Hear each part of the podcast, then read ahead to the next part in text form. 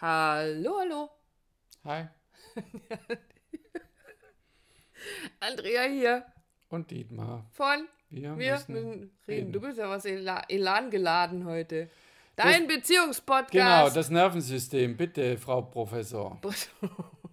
Ja, äh, Wir müssen jetzt, pass auf, wir müssen jetzt reden über die letzten zwei Folgen, ganz kurz. Wir haben vom schwarzen Loch angefangen, wir haben die Zwiebelschichten erklärt, die wir, äh, wie wir uns immer weiter von diesem Kern unserer Beziehung entfernen und davon gesprochen, dass das von verschiedenen Faktoren beeinflusst wird. Unter anderem von unseren Bindungsstilen.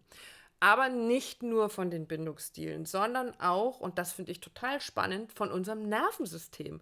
Also eine rein, ist es dann biologisch, neurologische, also Neurologie gehört zum, ist ein Teilbereich der Biologie? du bist der Professor. Ich bin kein Professor. Okay. Ich bin nur neugierig. okay, also, äh, rein neurologisch betrachtet, Vielleicht kann es unserer zu, jemand von unseren Zuhörern auflösen. ob die Neurologie ein Teilgebiet der Biologie ist. Zum Beispiel. oder sowas.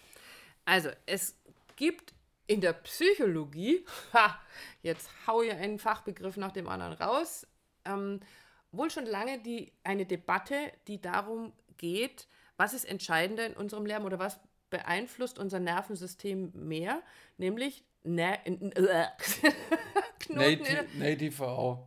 Bitte, was für ein Ding? Nature. Nature or Nurture. Genau. Also sprich, was ist wichtiger, was ist entscheidender? Die genetische Veranlagung, die dann dazu führt, dass jemand zu mir sagt, Ich bin halt so. genau, was will ich machen? War schon immer so übrigens. Ja, bin so Ja. auf die Welt Meine gekommen. Mutter hat es schon erzählt, dass ich so bin. Ja. Äh, oder das eigene Erleben. Also das, was wir gelernt haben. Wie habe ich gelernt, mich zu verhalten? Ist es wieder die Enne Hai, äh, Enne Hai. Was für ein Ding? Henne und Ei wollte ich eigentlich Nee, ja gar nicht Henne- und Ei-Debatte, sondern Na, was war was ist vorher entscheidend? Nicht, was was war in- vor da, was ist entscheidend? Das ist ja wichtig, was entscheidend ist, ob es Ei oder egal. Die Henne. Okay, wir brauchen jetzt nicht über Hai und Hai und Enne, Henne Oh, und Ei. doch. Oh mein Gott, Hai und Enne. Ja, guck, jetzt fängst du auch schon Ach an. du Schande. Okay, also. Konzentration, Frau Professor. Jawohl, also. Ähm, es gibt ja dieses schöne Beispiel von diesen Zwillingsbrüdern, die das immer mal wieder erzählt wird. Der eine davon ähm, ist total erfolgreicher Geschäftsmann und reich und glücklich in seiner Beziehung und alles ist super toll. Und sein Zwillingsbruder ähm, ist drogenabhängig, gewalttätig, hat schon im Knast gesessen. Und beide werden gefragt, wie sie sich das erklären. Und beide sagen, Ja, guck dir halt mein Elternhaus an. genau. Also da wären wir dann bei diesem so das eigene Erleben.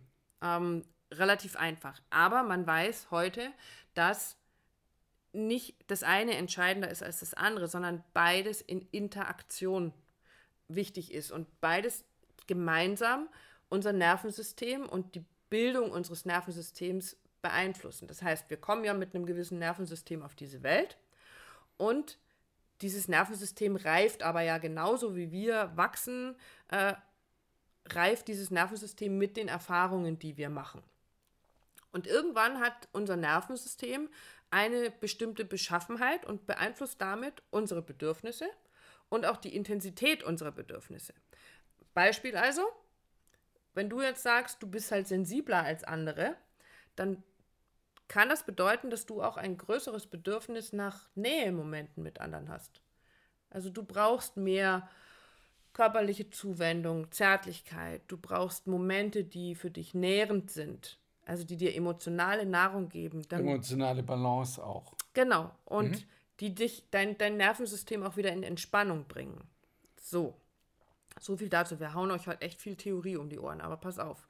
Ähm, irgendwie ist es trotzdem spannend.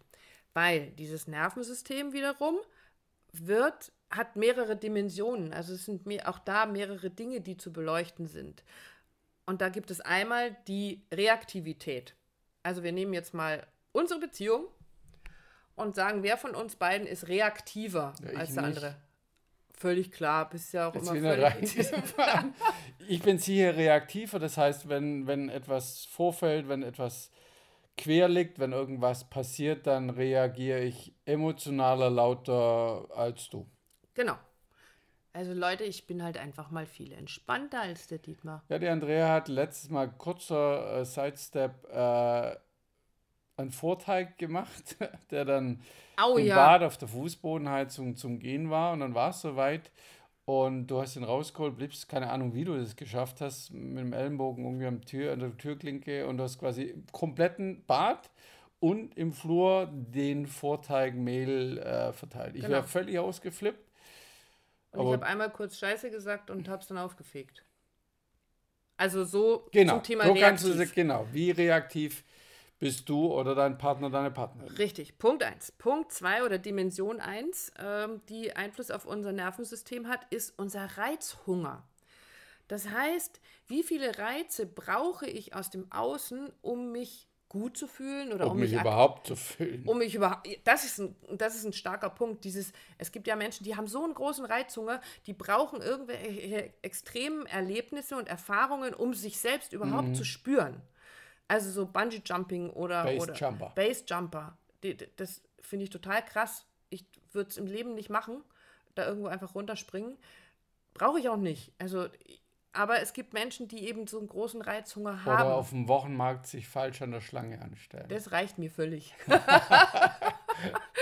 Das gibt mir meinen Wochenendkick. Das, dann, dann bin ich schon völlig, da ist mein Reizhunger total gestillt. Okay, genau. Ähm, so, das, Das ist also Punkt oder? 3, genau. Und Punkt 3 ist unsere Resonanzfähigkeit. Also so habe ich genannt, weil ähm, das für mich so, wie, wie schnell, wie leicht kann ich in Resonanz mit anderen gehen. Ähm, wenn ich das alles mal so als Skala betrachte, wie leicht tue ich mich damit, äh, ganz intuitiv soziale und emotionale Signale von anderen zu verarbeiten und wahrzunehmen. Also nehme ich ganz, ganz schnell wahr, wie, wie sich jemand anders fühlt, wenn der in den Raum kommt. Oder brauche ich lange dafür. Also so als Beispiel, autistische Menschen müssen sich viel, viel mehr anstrengen, Signale, emotionale Signale von anderen überhaupt lesen zu können und die dann irgendwie auch verarbeiten zu können und dann im, letztendlich auch darauf reagieren zu können. Ähm, und wenn jetzt jemand von sich sagt, dass er hochsensibel ist oder sensitiv ist, ähm, dann geht dem das viel leichter von der Hand. Das ist etwas, was ich auch vielleicht gelernt habe, aber was, also da sind wir wieder bei dem, habe ich es gelernt oder wurde es mir in die Wiege gelegt? Da kann ich dann drüber streiten. So, Aber eine hohe Resonanzfähigkeit. hohe. Resonanzfähigkeit. Jetzt nehmt mal diese drei Dimensionen unseres Also Nervensystems. Reaktivität, Mhm.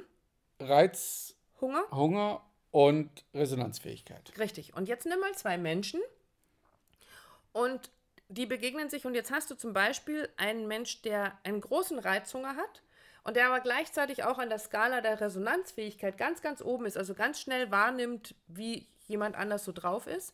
Und der trifft auf einen Menschen, der an beiden, in beiden Dimensionen am anderen Ende dieser Skala ist. Stell dir das mal vor. Nee. Will- Willst du nicht? Es wird schwierig, sich das vorzustellen. Erstmal natürlich, warum ist so jemand zusammen? Ich meine, Weißt du ja nicht. Also warum begegnen wir uns? Ganz andere Frage. Da kann man den, ich ja, habe ja, aber ich war, also, um es auf den ja- Punkt zu bringen, es ist, glaube ich, eher schwierig. richtig. Und auch dieses, warum begegnen sich solche Menschen, das kann ja mit vielen, auch mit all Mhm. diesen Faktoren zusammenhängen, weil mich ja genau das Gegenteil total reizt. Also ich finde das ja total spannend, wenn ich da einen Typen kennenlerne, der da ständig von irgendwelchen Bergen runterspringt, nur mit so einem Fledermausanzug. Ich finde den total cool.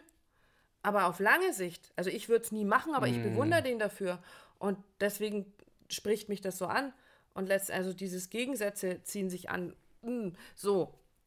Also ihr merkt schon, das kann ganz, ganz schön schwierig sein auf Dauer.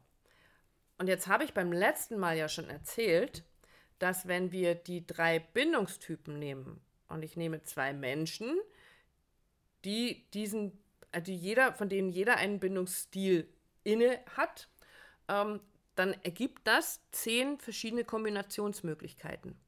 Jetzt habe ich in einem Anfall von, ich weiß nicht, was mich da geritten hat, ähm, mich hingesetzt und gesagt, okay, jetzt nehme ich mal bei diesen drei Dimensionen unseres Nervensystems nur mal für jeden, für jede Dimension drei Werte, sag also niedrig, mittel oder hoch. Also ich habe einen niedrigen Reizhunger, mittleren Reizhunger oder einen hohen Reizhunger und das Ganze auf alle drei. Dann ergeben sich dadurch nochmal weitere 50 Kombinationsmöglichkeiten.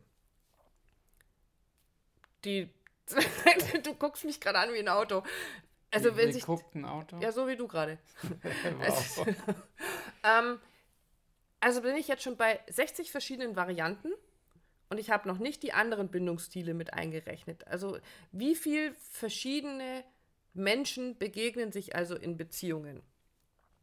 Und damit hören wir jetzt aber ja noch nicht auf. Also wir sagen, wenn ich unterschiedliche Bindungsstile habe, dann kann das auf lange Sicht schwierig miteinander werden, wenn ich das nicht rausfinde, das nicht beleuchte. Genau, darum geht es ja letzten Endes, das erstmal für sich selber zu erkennen, deinen Partner zu erkennen, wo, wo steht der denn so, ums, weil ist ja nicht, auch das wieder nicht in Stein gemeißelt. Richtig. Ja, sind wir wieder dabei, wie kann ich das verändern und möglich ist das? Ja, es ist, also ich, ich sage jetzt mal in begrenztem Maße möglich. Ähm, also mein Bindungsstil, der kann sich verändern. Ähm, durch mein Erleben als Erwachsener. Aber Erfahrung, genau. damit hast du jetzt ja die super Brücke zum nächsten Thema Natürlich. geschlagen, weil, das hast du voll mit Absicht gemacht. ja? Natürlich, ich kann das auch. Okay. Äh, ist alles Lüge. Also, äh, weil es nämlich beim nächsten Mal um noch einen Aspekt geht, der uns ins schwarze Loch führen kann und zum Scheitern oder zum Gelingen einer Beziehung führen kann, nämlich unsere Vergangenheit. Und das finde ich sehr spannend, weil ähm, erstens haben wir einen ganz lieben Freund, der sich ganz viel mit Vergangenheitsarbeit beschäftigt und das wunderbar macht und das eine tolle Arbeit ist. Und wir aber gleichzeitig festgestellt haben, ähm, nee, die Frage stellen wir beim nächsten Mal. Reicht es tatsächlich aus, mich mit der Vergangenheit zu beschäftigen, um, Um, in der Gegenwart genau, eine eine glückliche- Beziehung zu führen? Gute Frage. Wie geben wir die mal rein? Oder du hörst einfach nachher die nächste Folge vom Podcast an. Richtig. Und dabei wünschen wir dir ganz viel Spaß. Also du siehst, es wird äh, umfangreicher und umfangreicher und die Möglichkeiten, die Kombinationsmöglichkeiten von uns Menschen in Zweierbeziehungen werden immer noch größer. Jetzt stell dir mal vor, das hat jemand eine offene Beziehung oder hat so eine Dreierkonstellation, dann sind es noch mehr Möglichkeiten. Also das ist mir jetzt nur so am Rand bisher noch nicht in der. Paarberatung. Äh, Wäre aber sicher mal spannend, ähm, dieses Gefüge untereinander anzu... Also das Ja. wäre jetzt wieder was, das mich extrem interessieren Fordern oder und- mhm. fordern und reizen würde. Zu sagen, wow, wie... Im Endeffekt jetzt so fast schon ein bisschen wie äh, nach Familientherapie. Familientherapie. Therapie, ja. Genau. Also sehr, sehr spannend, ähm, finden wir zumindest. Sagt, lasst uns doch mal wissen, was ihr so entdeckt habt und ob ihr das auch spannend findet.